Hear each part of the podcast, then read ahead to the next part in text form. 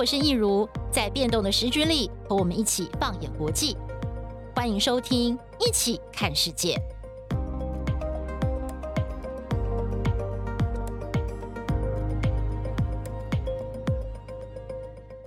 Hello，大家好，我是益如，欢迎收听今天的《一起看世界》Podcast。我们今天要跟我们的听众朋友来聊一个，我觉得是现在全世界。很多政府都必须要迫切来解决跟关注的问题哦，就是居住正义。其实呃，我们知道在这个现在的社会啊，因为这个贫富差距变得非常的大，所以其实很多的国家我们都看到房价越来越高。那么对一般的民众来讲，买房子变成是一件非常吃力的事情。那么大家都期待说政府可以介入哦，就是在房价的部分做个处理。那另外一方面呢，是不是可以透过政府的力量来兴建所谓的社会住宅？来帮助年轻的朋友，那么帮助有需要的人，可以有一个更实惠的价格，格那么住得安心，可以在生活上面打拼。那么其实呢，这个议题不只是在全世界非常的热门，在台湾呢，我们也知道这次九合一大选的选战当中，尤其在六都的，大家也是非常关心这个话题。那今天我们非常荣幸呢，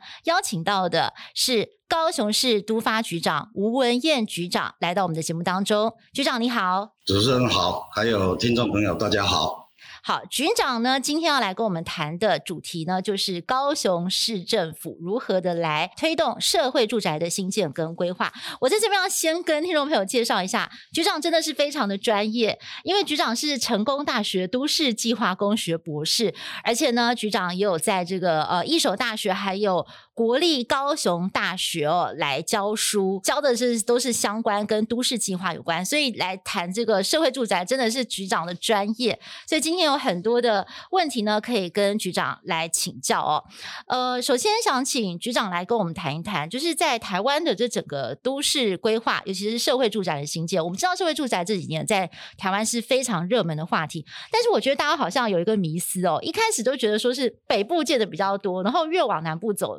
住宅就社会住宅就比较少。那过去大家可能会觉得说，哦，那是因为北部的房价比较高，可能越往中南部走，哎，房价没有。这么的高，大家可能可以可以比较负担得起，但事实上是这样吗？还是说，其实不管台湾从北到南，其实每个地方都有社会住宅的需求？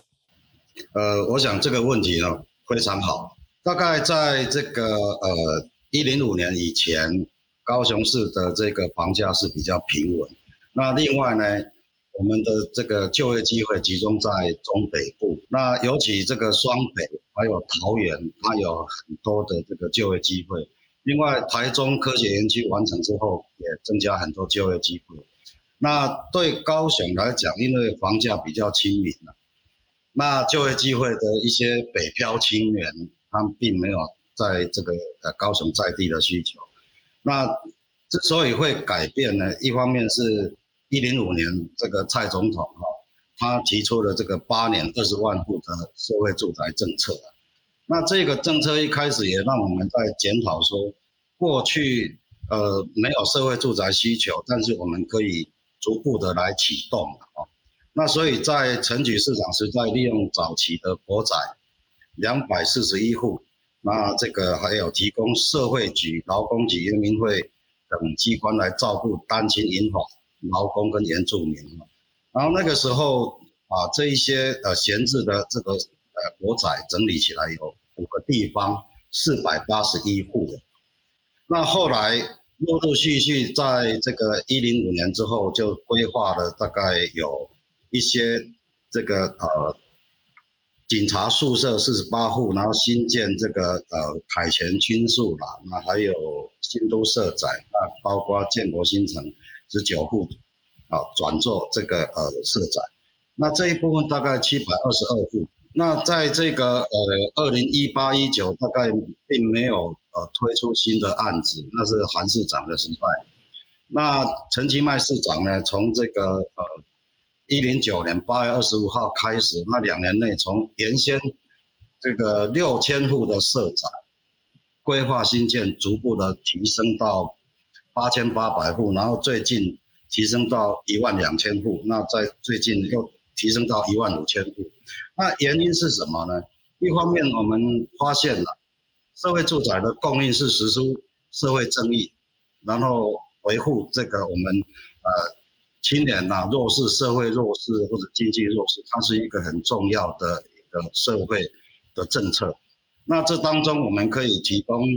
而是一个循环使用，它是永续的经营的概念哦。那我们对年轻人或者社会经济弱势，让他住个三年，然后再加延长三年，让他能够有一些这个住宅储蓄，然后之后循着呃这个二手屋啦，经济能力去选购他所需要的这个住宅。那这个过程是一个对青年、对弱势的一种社会救助。那当然，如果碰到一些比较特殊状况的哦，在一些这个呃独居老人啊，或者说需要照顾的一些社会弱势，它可以延长到十二年。那同时我们会跟这个社政机关啊，还有这个医疗的这些协助呢，给他有一种特殊的安排。我们最近就有六户哈，是属于老人换居之外，也有一些透过这个呃。社会的公益社团来协助的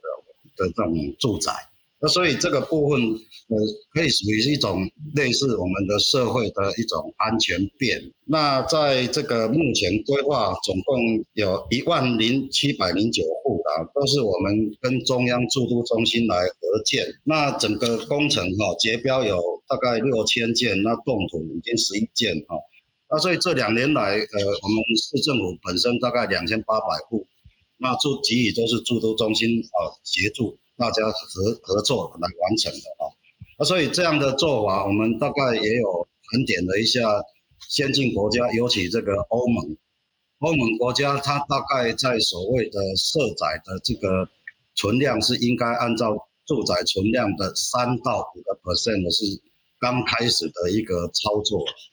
那实际上以高雄市目前的。是住宅存量是一百一十万户，所以我们大概目标会到三万三千户左右。那这个要逐步、逐年慢慢去做。那局长想请教一下，就是现在高雄市政府在推社会住宅的时候，有没有碰到什么样的困难呢？那我们的困难在哪里呢？推动去新建一个住宅，假如说五六百户，它要四年，那四年它完成的时间，我们怎么样去供应？所以我们。有有所谓的这个社宅政策的调整，包有包括哪一些政策呢？一个是包租代管啊，我们大概今年有有从过去大概一两千户推到四千八百多户了，然后另外就是搭配中央的租金补贴，哎，那这个都是针对社会弱势，然后让他这个逐步有能力的时候，他可以进入这个呃住宅的修缮或者。购屋的这个优惠利息贷款，哦，那这个也就是我们目前在推动上哦，这个平行作业的。当然，高雄市它的个房屋持有率是大概八十五 percent，啊，那如果要在蛮高的，但是我们大概在上一季发现高雄市的迁入人口已经增加了两千两百人，就是因为就业，对，开始有需求。所以我们就逐步的去盘点，然后会逐步推动。那在四年后的这些落成的还没完成之前，就先现在大概年底有两百四十五户的凯旋青树，我们会先释放出来，然后累积一些未来的这一种楼管的经验哈，跟社会住宅的这一种服务。我我觉得这个部分高雄起步是慢了一点。但是呢，随着我们的招商成功，台积电进驻。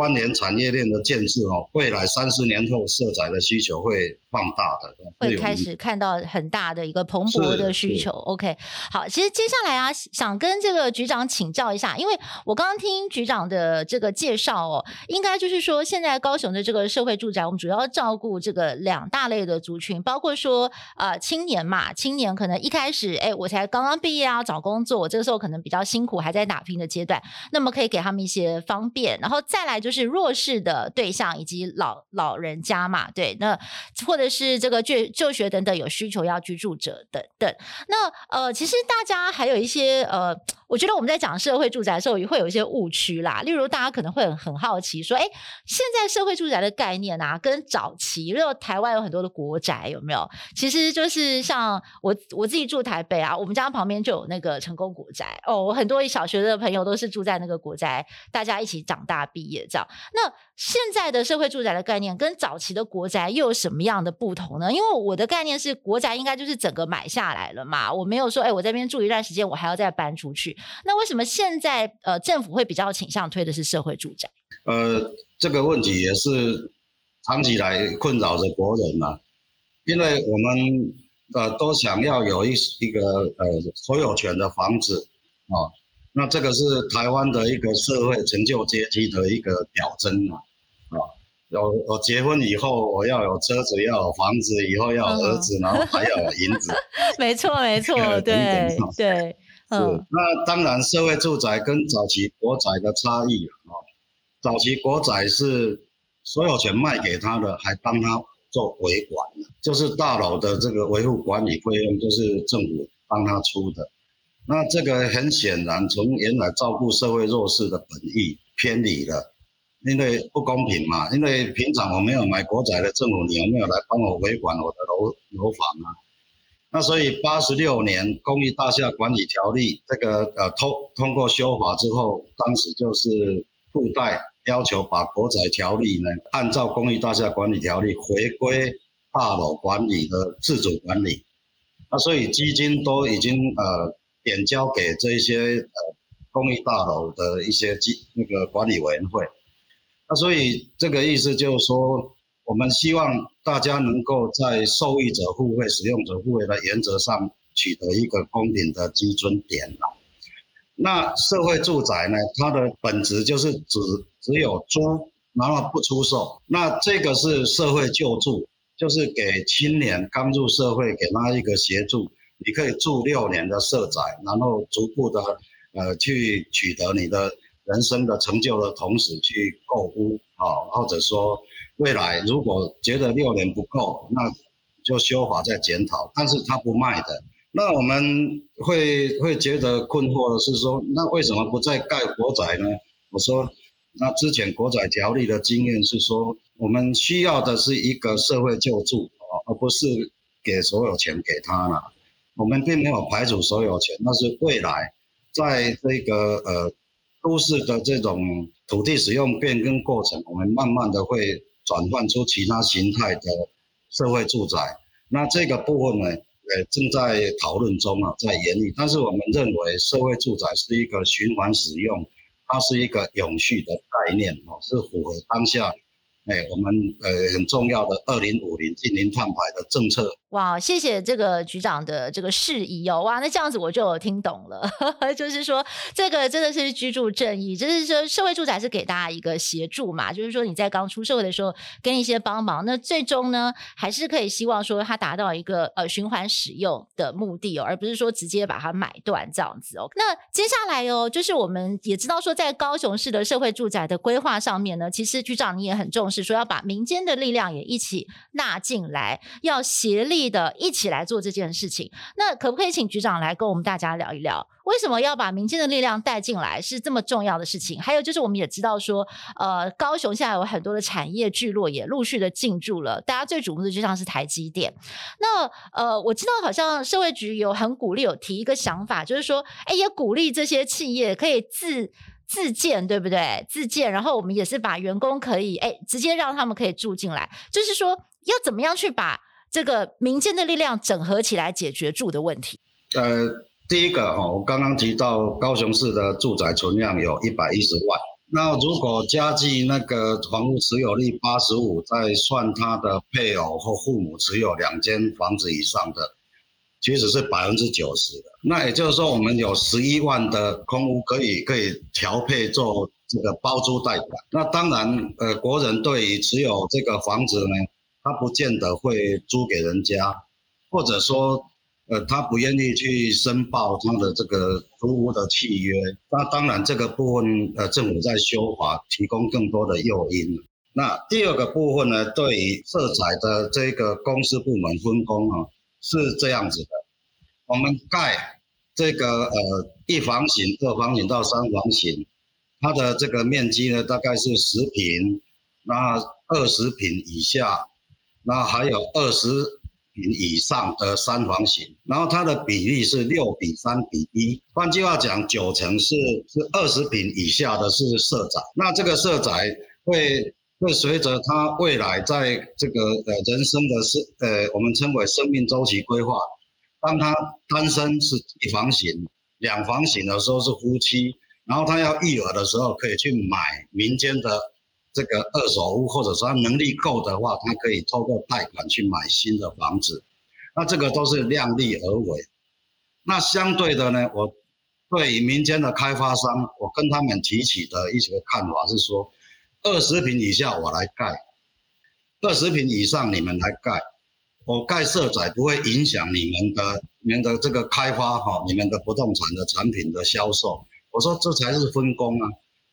我说你们不应该反对我们盖社宅，我们几乎几乎是在协助你在培养一个新成屋的市场啊，所以我们我们相对的对开发商也有要求。那对于这个台积电进驻，相对的也有一些这个员工的住屋需求。那我针对高雄的产业界去拜访，我们发现有一个奇特的现象，一个是国建国造，那中传它的这个技术员工哦被挖角挖得很厉害，所以中传他希望盖宿舍给员工居住啊，所以这个我们就会提供容积率奖励，让他可以多盖一些，啊，那相对的他获得这些奖励的部分，那个比例就要作为社宅使用。啊，这个是我们，就是说你国营事业啊，私人公司要来提提供的话，我们非常欢迎。那另外在传统产业链当中最重要的一个螺丝产业，它已经升级了，它也是一样，这个员工的住宅需求也是很高。然后他告诉我们说，他往往要绑住员工，年终奖金发得很高，甚至还送他们双 B，结果领完之后。过完年双逼开走，人也辞职了。那这个这个是很很大的现实，还是走了。对，那些老板就想起跟我们说，他愿意拿他的土地来盖员工住宅，住到这个退休那个房子给他。我说你不用等退休了，我给你容积率，给你土地使用变更的引导，那你只要绑十五年就好。哦，不过如果是房子的话，就跑不掉。对对对，哦，这个是从从这个。呃，德国跟荷兰看到的例子，啊、就是说你私人可以来申请，然后我我给你土地使用的变更的呃这个协助，那你绑十五年可以去卖。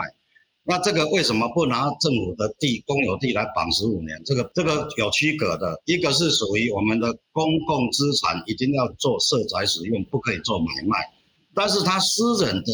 土地愿意来提供做社宅，我只说。提供土地使用变更的回馈，绑十五年的义务，基本上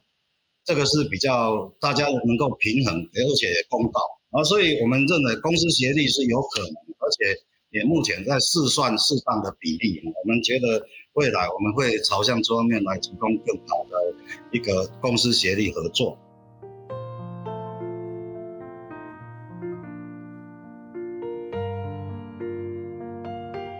OK，其实局长，你刚刚讲这个，我觉得这这个想法真的蛮蛮酷的，蛮聪明的。例如像你刚刚第一个提到说，年轻人的部分，哎，就是高雄市政府来建设宅，但是你们比较大的比例都是小平数的，那就等于说我我把这个市场让你们。真的有能力去买，我就是要买，我要住一辈子的房子嘛。我要住一辈子房子，可能就是比较大了，所以小平数的由政府来建，对不对？啊，比较大平数那种三十几平、四十几平的，就让建商来建啊，这样就有一个分工。另外一个我觉得也很酷的，就是您刚刚提到说那个呃，就是公司，公司就是他们。造房子，然后用房子呢来绑个十五年，什么用房子来留住人才？那政府在这个部分也可以透过容积率啊，什么什么去给他们一些帮助。那我觉得其实这个真的就是有这个呃公部门跟民间就是各取所需，然后去共同的去规划跟协力的味道哦。对，其实我觉得这个这个哎，今天也是有学到，我觉得这也是一个蛮蛮棒的一个政策。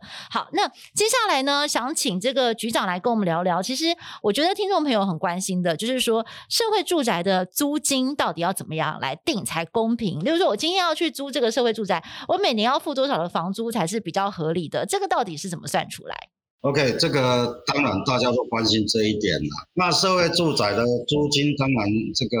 住宅法有规定，那当然他就会提到说。按照它周边的住宅租金的打八折，然后对弱势户可以打六折。那这个听起来似乎是比一般的情形还低啦。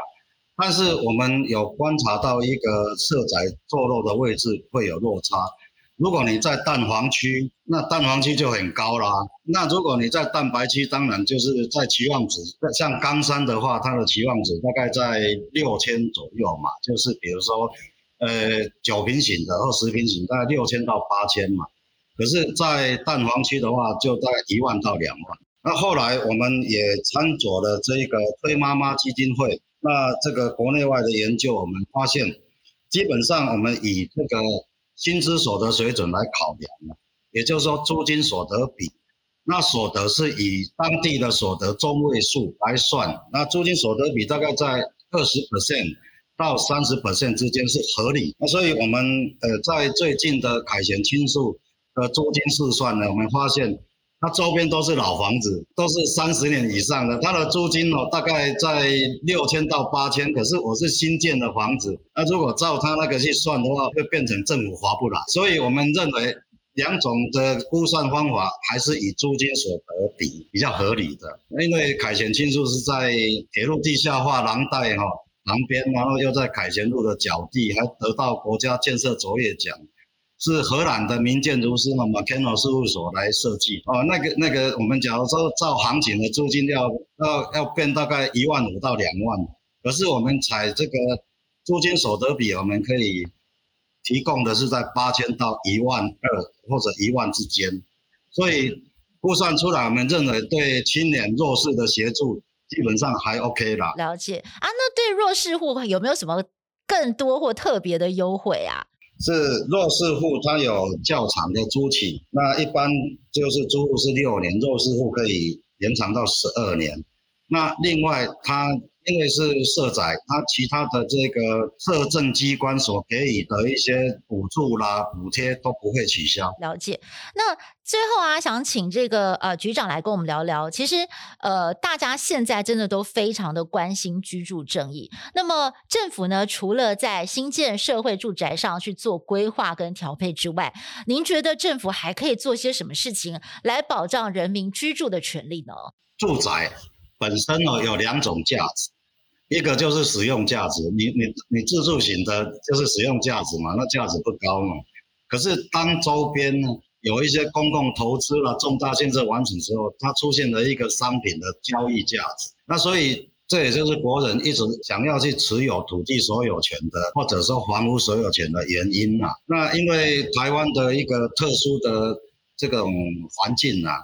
我们的能源都是输入的嘛，我们没有原物料。我们靠的是脑力来把这个原物料加值，然后再卖出去。那所以我们基本上在这种原物料输入跟石油、瓦斯的进口，我们存在着一种我们称为输入型通膨。那所以你除非你你去修法禁止房地炒作，虽然最近已经有有做了囤房税啦，做了很多的呃两税合一等等，可是还是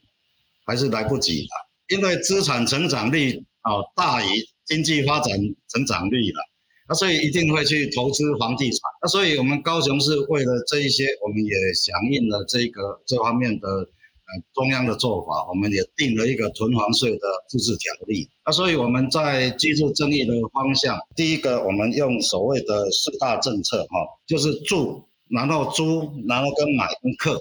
那住就是我们积极推动社会住宅。那我们陈其迈市长哦，下一个四年的任期，他是目标一万五千户社宅，然后租呢，我们就是应用囤房税的增加三亿元的收入，配合内政部的扩大租金补贴政策哦，我们会增额补贴家庭所得，平均在每月五万元以下的这一些青年呐、新婚家庭，尤其我们强调育儿家庭会更多的补贴了。然后社会弱势等等不同类别的补贴额度有。预计有一万户的受惠。那换句话讲，我们有囤房税的收益嘛？那课就是我们刚刚讲的囤房税，我们在今年的七月一号已经开始实施了。那囤房税，假如说有剩余，都会再转投资到社会住宅的一些管理或者其他的投资。那买就是针对有购物计划的。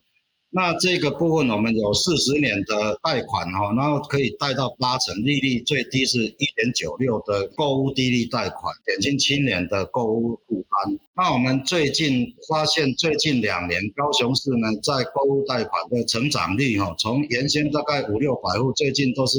三千，然后今年两千多户的申请。那换换言之，开始在成长，也就是说租金补贴之外。那现有的社宅大概七百多户嘛，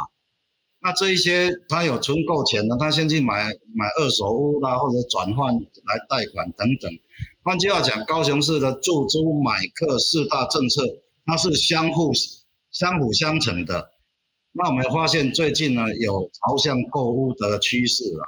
一方面可能就是原生家庭给他的协助了，啊，但是这个这个贷款的这个比例会有成长。那未来我们还是会强调，企业界如果有愿意盖员工宿舍，我们都会给予协助。那我们还是逐步的去盖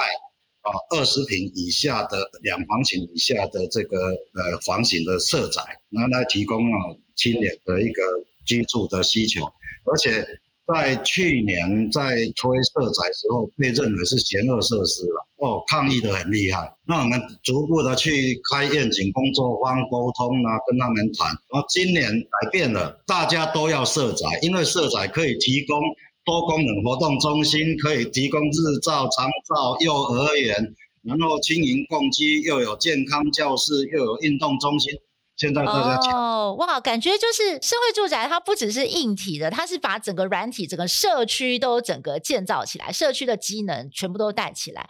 世界世界银行把这个社宅的建设称为社会基础建设。哦，原来是这样，了解了解。好，那今天真的非常谢谢这个局长哦，就是跟我们分享了。哇，我我今天真的是也是跟局长学了很多，包括厘清了很多我过去对社会住宅的一些误区迷思。哇，今天局长也都帮我们释疑。那我简单来做个结论，我觉得今天听局长讲完之后，其实我觉得很重要的概念就是，社会住宅它应该追求的就是社会共享、循环使用，还有追求永续，而且不是只有硬体，它还要营造整个社会资源跟整个社区资源的一个提升，就像是刚刚局长做的这个结论，就是像世界银行讲的嘛，它其实就是一个社区的基础建设。哇，我觉得这个是一个很棒很棒的概念。嗯，好，那今天真的是非常的感谢局长跟我们分享社会住宅的概念，那么也跟我们大家谈到了这个呃高雄的这个想法，还有如何的去呃搭配，就是现在顺应整个世界的潮流，都跟我们分享了很多。那我们的听众朋友，如果您有任何的这个回应啊，听了我们这集有什么样的感想，也欢迎我们的听众朋友可以来到我们的粉专，呃，脸书的粉专还有 IG 来跟我们大家分享哦。那么也别忘喽，提醒大家，就是每个星期天晚上十点钟，一起看世界电视版在台视新闻台会准时的跟大家见面。那今天再次的感谢局长，我们也谢谢听众朋友的收听，一起看世界 Podcast，我们就下次再会，拜拜，拜拜。